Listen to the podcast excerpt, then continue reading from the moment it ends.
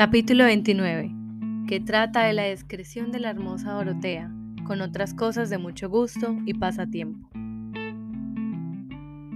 Esta es, señores, la verdadera historia de mi tragedia. Mirad y juzgad ahora si los suplicios que escuchasteis, las palabras que oísteis y las lágrimas de mis ojos salían, tenían ocasión bastante para mostrarse en mayor abundancia y considerarla la calidad de mi desgracia veréis que será en vano el consuelo, pues es imposible el remedio de ella. Solo os ruego, lo que con facilidad podréis y debéis hacer, que me aconsejéis dónde podré pasar la vida sin que me acabe el temor y sobresalto que tengo de ser hallada de los que me buscan. Que, aunque sé que el mucho amor que mis padres me tienen me asegura que seré de ellos bien recibida, es tanta la vergüenza que me ocupa solo el pensar que, no como ellos pensaban, tengo de parecer a su presencia, que tengo por mejor desterrarme para siempre de ser vista que no verles del rostro, con pensamiento que ellos miran el mío ajeno de la honestidad que de mí se debían de tener prometida. Cayó en diciendo esto, y el rostro se le cubrió de un color que mostró bien claro el sentimiento y vergüenza del alma. En las suyas, sintieron lo que escuchado la en tanta lástima como admiración de su desgracia. Y, aunque luego quisiera al cura consolarla y aconsejarla, tomó primero la mano Cardenio, diciendo, En fin, señora, que tú eres la más hermosa Dorotea, la hija única del rico Clenardo, Admirada quedó Dorotea cuando oyó el nombre de su padre y de ver cuán de poco era el que le nombraba, porque ya se ha dicho de la mala manera que Cardenio estaba vestido, y así le dijo. ¿Y quién sois vos, hermano, que así sabéis el nombre de mi padre? Porque yo hasta ahora, si mal no me recuerdo, en todo el discurso del cuento de mi desdicha no lo he nombrado. Soy, respondió Cardenio, aquel sin ventura que según vos, señora, habéis dicho. Lucinda dijo que era su esposa.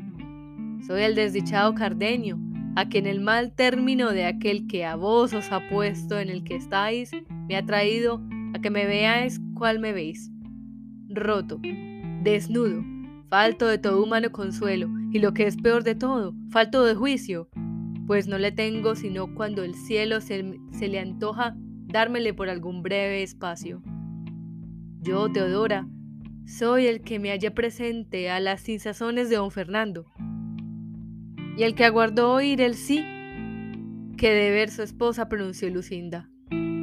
Yo soy el que no tuvo ánimo para ver en qué paraba su desmayo, ni lo que resultaba del papel que le fue hallado en el pecho, porque no tuve el alma sufrimiento para ver tantas desventuras juntas.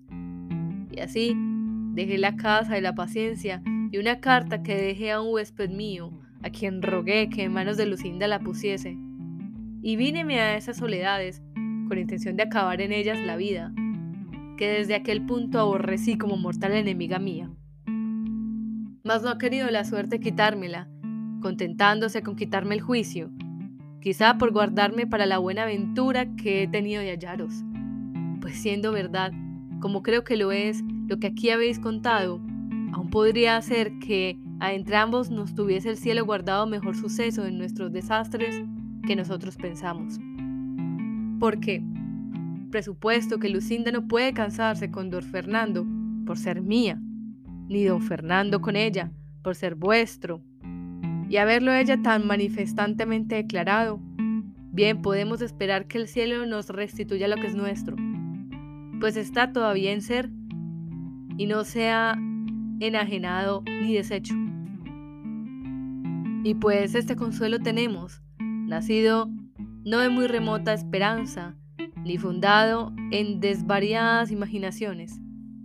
Suplico, señora, que toméis otra resolución en vuestros honrados pensamientos, pues yo la pienso tomar en los míos, acomodándonos a esperar mejor fortuna, que yo os juro, por la fe de caballero y de cristiano, de no desampararos hasta veros en poder de don Fernando, y que cuando con razones no le pudiese atraer a que conozca lo que os debe, de usar entonces la libertad que me concede el ser caballero y poder con justo título desafiarle en razón de la sin razón que os hace, sin acordarme de mis agravios, cuya venganza dejaré al cielo por acudir en la tierra a los vuestros.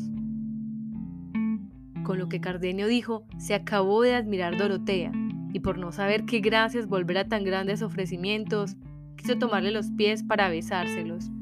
Mas no lo consintió Cardenio, y el licenciado respondió por entre ambos. Y aprobó el buen discurso de Cardenio, y sobre todo le rogó, aconsejó y persuadió que se fuesen con él a su aldea, donde se podrían reparar de las cosas que le faltaban y que allí se daría orden cómo buscar a don Fernando y cómo llevar a Dorotea a sus padres, o hacer lo que más les pareciese conveniente. Cardenio y Dorotea se le agradecieron y aceptaron la merced que se les ofrecía. El barbero, que a todo había estado suspenso y callado, hizo también su buena plática y se ofreció con no menos voluntad que el cura a todo aquello que fuese bueno para servirles. Contó asimismo con brevedad la causa que allí los había traído, con la extrañeza de la locura de Don Quijote, y cómo aguardaban a su escudero, que había ido a buscarle. Vínosele a la memoria a Cardenio, como por sueños, la pendencia que con Don Quijote había tenido y contóla a los demás, mas no supo decir por qué causa fue su quistón. En esto oyeron voces y conocieron que el que las daba era Sancho Panza, que, por no haberlos hallado en el lugar donde los dejó, los llamaba a voces. Salieron al encuentro y preguntándole por Don Quijote, les dijo cómo le había hallado desnudo en camisa, flaco, amarillo y muerto de hambre, suspirando por su señora Dulcinea, y que, puesto que le había dicho que ella le mandaba que saliese de aquel lugar y se fuese al del Toboso, donde le quedaba esperando, había respondido que estaba determinado de no parecer ante su hermosura hasta que hubiese hecho hazañas que le hiciesen digno de su gracia. Y que si aquello pasaba por delante, corría peligro de no venir a ser emperador, como estaba obligado, ni a un arzobispo, que era lo menos que podía hacer. Por eso, que mirasen lo que se había de hacer para sacarle de allí. El licenciado le respondió que no tuviese pena, que ellos le sacarían de allí, mal que le pesase. Contó luego a Cardenio y a Dorotea lo que tenían pensado para remedio Don Quijote, a lo menos para llevarle a su casa, a lo cual dijo Dorotea que ella haría la doncella menesterosa mejor que el barbero, y más que tenía allí vestidos con que hacerlo al natural y que la dejase en el cargo de saber representar todo aquello que fuese menester para llevar delante su intento, porque ella había leído muchos libros de caballerías y sabía bien el estilo que tenían las doncellas cuteadas cuando pedían sus dones a los andantes caballeros. Pues no es menester más, dijo el cura, sino que luego se ponga por obra, que sin duda la buena suerte se muestra en favor nuestro, pues tan sin pensarlo a vosotros, señores. Se os ha comenzado a abrir puerta para vuestro remedio, y a nosotros se nos ha facilitado la que habíamos menester. Sacó luego Orotea de su almohada una saya entera de cierta telilla rica y de una cajita un collar de otras joyas, con que un instante se adornó de manera que una rica y gran señora parecía. Todo aquello, y más, dijo que había sacado de su casa para que se lo ofreciese y que hasta entonces no se le había ofrecido ocasión de aquello menester. A todos contestó en extremo su mucha gracia, donaire y hermosura. Confirmaron a don Fernando por de poco conocimiento, pues tanta belleza desechaba. Pero el que más se admiró fue Sancho Panza, por parecerle, como era así verdad, que en todos los días de su vida había visto tan hermosa criatura. Y así preguntó al cura con grande ahínco, le dijese quién era aquella tan hermosa señora y qué era lo que buscaba por aquellos andurriales. Esta hermosa señora, respondió el cura. Sancho, hermano, es como que no dice nada. Es heredera por línea recta del varón del gran reino de Micomicón, la cual viene en busca de vuestro amo a pedirle un don, el cual es que le desfaga un tuerto o agravio que un mal gigante le tiene fecho. Y a la fama que de buen caballero vuestro amo tiene por todo lo descubierto, de Guinea ha venido a buscarle esta princesa. Dichosa buscaba y dichoso hallazgo, dijo a esta sazón Sancho Panza. Y más si mi amo es tan venturoso que desfaga ese agravio y enderece ese tuerto, matando a ese y gigante que vuestra merced dice. Que sí matará si él se encuentra, si ya no fuese fantasma, que contra los fantasmas no tiene mi señor poder alguno. Pero una cosa quiero suplicar a vuestra merced, entre otras, señor licenciado, y es que, porque a mi amo no le tome gana de ser arzobispo, que es lo que yo temo, que vuestra merced le aconseje que se case luego con esta princesa, y así quedará imposibilitado recibir órdenes arzobispales, y vendrá con facilidad a su imperio, y yo al fin de mis deseos. Que yo he mirado bien en ello y hallo por mi cuenta que no me está bien que mi amo sea arzobispo, porque yo soy inútil para la iglesia, pues soy casado. Y andame ahora a traer dispensaciones para poder tener renta por la iglesia. Teniendo, como tengo, mujer e hijos, sería nunca acabar. Así que, Señor, todo el toque está en que mi amo se case luego con esta señora, que hasta ahora no sé su gracia, y así no la llamo por su nombre. Llámase, respondió el cura, la princesa Micomicona, porque llamándose su reino Micomicón, claro está que ella se ha de llamar así. No hay duda de ello, respondió Sancho, que yo he visto a muchos tomar el apellido y alcurnia del lugar donde nacieron, llamándose Pedro de Alcalá, Juan de Úbeda y Diego de Valladolid. Y esto mismo se debe usar allá en Guinea, tomar las reinas los nombres de sus reinos. Así debe de ser, dijo el cura. Y en lo del casarse vuestro amo, yo haré en ello todos mis poderíos. Con lo que quedó tan contento Sancho cuando el cura, admirado su simplicidad, y de ver cuán encajados tenía en fantasía los mismos disparates que su amo, pues sin alguna duda se daba a entender que había de venir a ser emperador.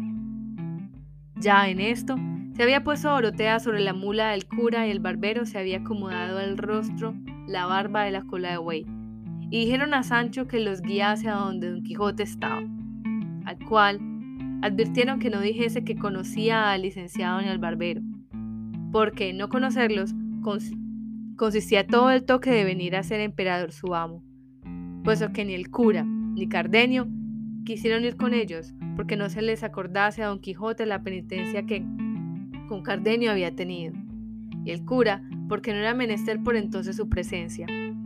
Y así los dejaron ir adelante, y ellos los fueron siguiendo a pie, poco a poco. No dejó de avisar el cura lo que había de hacer Dorotea, a lo que ella dijo que descuidasen, que todo se haría, sin faltar punto, como lo pedían y pintaban los libros de caballerías. Tres cuartos de legua habían andado, cuando descubrieron a Don Quijote entre unas intricadas peñas, ya vestido, aunque no armado. Y así como Dorotea le vio y fue informada de Sancho que aquel era Don Quijote, dio el azote de su palafrén, siguiéndole el bien barbado barbero. Y en llegando junto a él, el escudero se arrojó de la mula y fue a tomar en los brazos a Dorotea, la cual, apeándose con grande desenvoltura, se fue a hincar las rodillas ante las de Don Quijote. Y aunque él pugnaba por levantarla, ella, sin levantarse, se fabló en esta guisa. De aquí no me levantaré. Oh, valeroso y esforzado caballero, basta que la vuestra voluntad y cortesía me otorgue un don, el cual redundará en honra y pres de vuestra persona y en pro de la más desconsolada y agraviada doncella que el sol ha visto. y si es que el valor de vuestro fuerte brazo corresponde a la voz de vuestra inmortal fama, obligado estáis a favorecer a la inventura que tan lueñes tierras viene, al olor de vuestro famoso nombre, buscándoos para remedio de sus desdichas. No responderé palabra, fermosa señora, respondió don Quijote, ni oiré más cosa de vuestra facienda, hasta que os levantéis de la tierra. No me levantaré, señor, respondió la afligida doncella. Si primero, por la vuestra cortesía, no me es otorgado el don que pido. Yo vos le otorgo y concedo, respondió don Quijote. Como no se haya de cumplir en daño o mengua de mi rey, de mi patria y de aquella que mi corazón y libertad tiene la llave. No serán daño ni en mengua de los que decís, mi buen señor, replicó la olorosa doncella. Y estando en esto, se llegó Sancho Panza al oído de su señor y muy pasito le dijo, Bien puede vuestra merced, señor, concederle el don que pide, que no es cosa de nada, solo es matar a un gigantazo. Y esta que lo pide es la alta princesa Micomicona, reina del gran reino Micomicón de Etiopía. Sea quien fuere, respondió Don Quijote, que yo haré lo que soy obligado y lo que me dicta mi conciencia, conforme a lo que profesado tengo. Y volviéndose a la doncella dijo, La vuestra gran fermosura se levante, que yo le otorgo el don que pedirme quiere. Pues el que pido es, dijo la doncella, que la vuestra magnánima persona se venga luego conmigo donde yo le llevaré y me prometa que no me ha de entretener en otra aventura, ni demanda alguna hasta darme venganza de un traidor que contra todo derecho divino y humano me tiene usurpado mi reino. Digo que así lo otorgo, respondió don Quijote. Y así podéis, señora, desde hoy más, desechar la melancolía que os fatiga y hacer que cobre nuevos bríos y fuerzas vuestra desmayada esperanza, que con la ayuda de Dios y la de mi brazo. Vos os veréis presto restituida en vuestro reino y sentada en la silla de vuestro antiguo y grande estado, a pesar y a despecho de los follones que contradecirlo quisieren. Y manos a la obra, que en la tardanza dice que suele estar el peligro.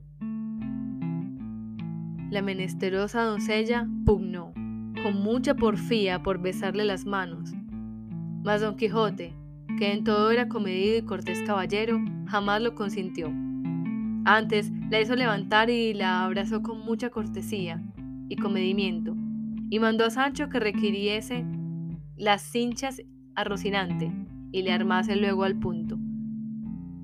Sancho descolgó las armas, que como trofeo de un árbol estaban pendientes, y requiriendo las cinchas en un punto armó a su señor, el cual, viéndose armado, dijo, Vamos de aquí, en el nombre de Dios, a favorecer esta gran señora.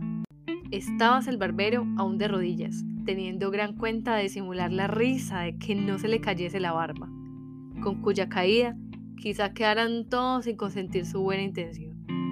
Y viendo que ya el don estaba concedido, y con la diligencia que don Quijote se alistaba para ir a cubrirle, se levantó y tomó de la otra mano a su señora, y entre los dos la subieron de la mula. Luego subió Don Quijote sobre Rocinante, y el barbero se acomodó en una cabalgadura, quedándose Sancho a pie, donde de nuevo se le renovó la pérdida del rucio, con la falta que entonces le hacía. Mas todo lo llevaba con gusto, por parecerle que ya su señor estaba puesto en camino y muy a pique de ser emperador, porque sin duda alguna pensaba que se había de casar con aquella princesa y ser, por lo menos, rey de Micomicón. Solo le daba pesadumbre el pasar que aquel reino era en tierra de negros y que la gente que por sus vasallos le diesen habían de ser todos negros, a lo cual hizo luego en su imaginación un buen remedio, y díjose a sí mismo, ¿qué se me da a mí de mis vasallos en negros? Habrá más que cargar con ellos y traerlos a España, donde podré vender y a donde me los pagarán de contado de cuyo dinero podré comprar algún título o algún oficio con que vivir descansando todos los días de mi vida. No, si no dormíos y no tengáis ingenio ni habilidad para disponer de las cosas y para vender 30 o 10 mil vasallos en dácame esas pajas. Par Dios, que los, los he de volar, chico con grande, o como pudiere, y que por negros que sean, los he de volver blancos o amarillos. Llegaos, que me mamo del dedo. Con esto andaba tan solícito y tan contento que se le olvidaba la pesadumbre de caminar a pie. Todo esto admiraban de entre unas breñas Cardenio y el cura, y no sabían qué hacerse para juntarse con ellos.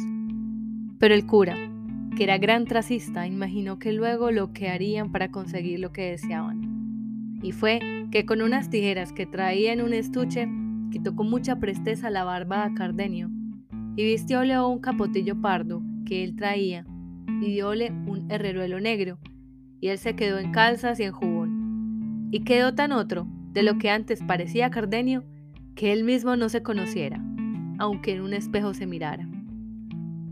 Hecho esto, puesto ya que los otros habían pasado delante en tanto que ellos se disfrazaron, con facilidad salieron al camino real antes que ellos, porque las malezas y malos pasos de aquellos lugares no concedían que anduviesen tanto los de caballo como los de a pie. En efecto, ellos se pusieron en el llano, a la salida de la sierra, y así como salió ella Don Quijote y sus camaradas, el cura se le puso a mirar muy de despacio, dando señales de que le iba reconociendo, y al cabo de haberle una buena pieza estado mirando, se fue a él abierto los brazos y diciendo a voces, Para bien se ha hallado el espejo de la caballería, el de mi buen compatriota Don Quijote de la Mancha, la flor y la nata de la gentileza, el amparo y el remedio de los menesterosos, la quita esencia de los caballeros andantes. Y diciendo esto, tenía abrazado por la rodilla de la pierna izquierda a Don Quijote, el cual, espantando de lo que veía y oía decir y hacer aquel hombre, se le puso a mirar con atención, y al fin le conoció y quedó como espantado al verle, e hizo grande fuerza por apearse, mas el cura no lo consintió, por lo cual don Quijote decía, Déjeme vuestra merced, señor licenciado, que no es razón que yo sea caballo y una tan reverenda persona como vuestra merced esté a pie. Eso no consentiré yo en ningún modo, dijo el cura. Estése la vuestra grandeza a caballo, pues estando a caballo acaban las mayores fazañas y aventuras que en nuestra edad se han visto. Que a mí, aunque indigno sacerdote, bastárame subir en las ancas de una de estas mulas de estos señores que con vuestra merced caminan, si no lo van por enojo. Y aún haré cuenta que voy caballero sobre el caballo Pegaso, o sobre la cebra o alfana en que cabalga aquel famoso moro Musaraki, que aún hasta ahora yace encantado en la gran cuesta Zulema, que dista poco de la gran Compluto. Aún no caiga yo en tanto, mi señor licenciado, respondió don Quijote. Y yo sé que mi señora la princesa será servida por mi amor, de mandar a su escudero dé a vuestra merced la silla de su mula, que él podrá acomodarse en las ancas, si es que ella la sufre. Si sufre, a lo que yo creo, respondió la princesa. Y también sé que no será menester mandárselo al señor mi escudero, que él es tan cortés y tan cortesano que no consentirá que una persona eclesiástica vaya a pie, pudiendo ir a caballo. Así es, respondió el barbero. Y apeándose en un punto, convidó al cura con la silla, y él la tomó sin hacerse mucho de rogar. Y fue el mal que a subir a las ancas del barbero la mula, que en efecto era de alquiler, que para decir que era mala esto basta, alzó un poco los cuartos traseros y dio los coces en el aire. Que darlas en el pecho del maese Nicolás o en la cabeza, él diera al diablo la venida por Don Quijote. Con todo eso, le sobresaltaron de manera que cayó en el suelo, con tan poco cuidado de las barbas que se le cayeron en el suelo. Y como se vio sin ellas, no tuvo otro remedio sino acudir a cubrirse el rostro con ambas manos y a quejarse que le habían derribado las muelas. Don Quijote, como vio todo aquel mazo de barbas, sin quijadas y sin sangre, lejos del rostro del escudero caído, dijo, Vive Dios, que es gran milagro este. Las barbas se le han derribado y arrancado del rostro como si las quitaran a posta. El cura, que vio el peligro que corría su invención de ser descubierta, acudió luego a las barbas y fuese con ellas a donde yacía Maese Nicolás, dando un voces todavía. De un golpe, llegándose la cabeza a su pecho, se las puso, murmurando sobre él unas palabras que dijo que era cierto un salmo apropiado para pegar barbas. Como lo veían. Y cuando se las tuvo puestas, se apartó, y quedó el escudero también barbado y tan sano como de antes, de que se admiró don Quijote sobremanera, y rogó al cura que cuando tuviese lugar le enseñase aquel ensalmo, que él entendía de su virtud, a más de pegar barbas, se debía de extender, pues estaba claro que de donde las barbas se quitasen, había de quedar la carne llagada y maltrecha, y que pues todo lo sanaba, a más de barbas aprovechaba. Así es, dijo el cura, y prometió enseñársele en la primera ocasión. Concentrándose que por entonces subiese al cura y a trecho se fuesen los tres mudando, hasta que llegasen a la venta, que estaría hasta dos leguas de allí. Puestos los tres a caballo, es a saber, Don Quijote, la princesa y el cura, y los tres a pie, Cardenio, el barbero y Sancho Panza, Don Quijote dijo a la doncella, Vuestra grandeza, señora mía, guíe por donde más gusto le diere. Y antes que ella respondiese, dijo el licenciado, ¿Hacia qué reino quiere guiarla vuestra señoría?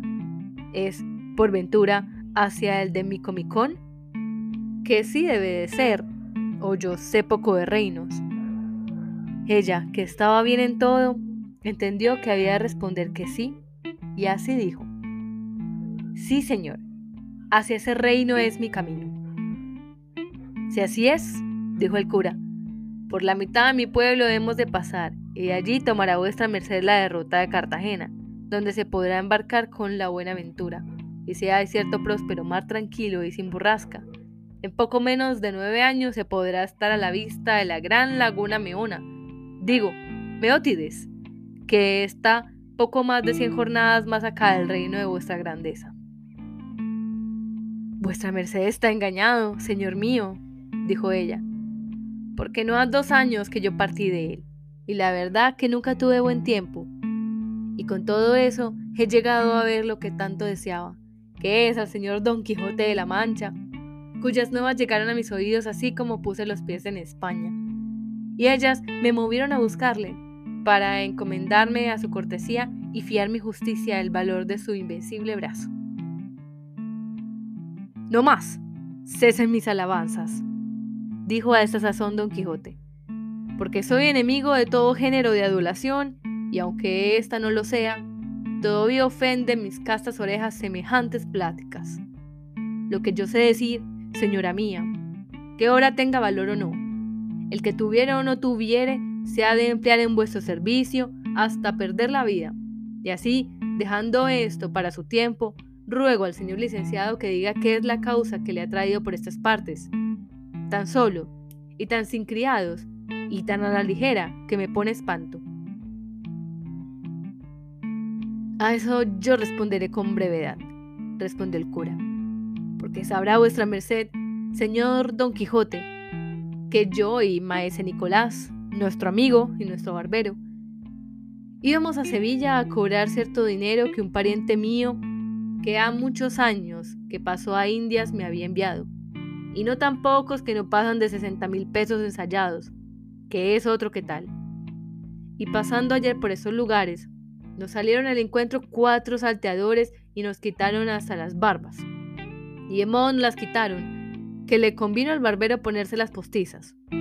Y aún a este mancebo que aquí va, señalando a Cardenio. Le pusieron como de nuevo. Y es lo bueno que es pública fama por todos estos contornos que los que nos saltearon son unos galeotes que dicen que liberó, casi en este momento, un hombre tan valiente que a pesar del comisario y de las guardas, lo soltó a todos, y sin duda alguna él debía estar fuera de juicio, o debe de ser tan grande bellaco como ellos, o algún hombre sin alma y sin conciencia, pues quiso soltar al lobo entre las ovejas, a la raposa ante las gallinas, a la mosca ante la miel. Quiso defraudar la justicia, ir contra su rey y señor natural, pues fue contra sus justos mandamientos. Quiso, digo, quitar a las galeras sus pies, poner en alboroto a la Santa Hermandad, que había muchos años que reposaba. Quiso, finalmente, hacer un hecho por donde se pierda su alma y no se gane su cuerpo. Habíales contado Sancho al cura y al barbero la aventura de los galeotes, que acabó su amo con tanta gloria suya. Y por eso cargaba la mano el cura refiriéndola, por ver lo que hacía o decía Don Quijote, al cual se le mudaba la color a cada, cada palabra, y no osaba decir que él había sido el liberador de aquella buena gente. Estos, pues, dijo el cura, fueron los que nos robaron. Que Dios, por su misericordia, se lo perdone al que no los dejó llevar al debido suplicio.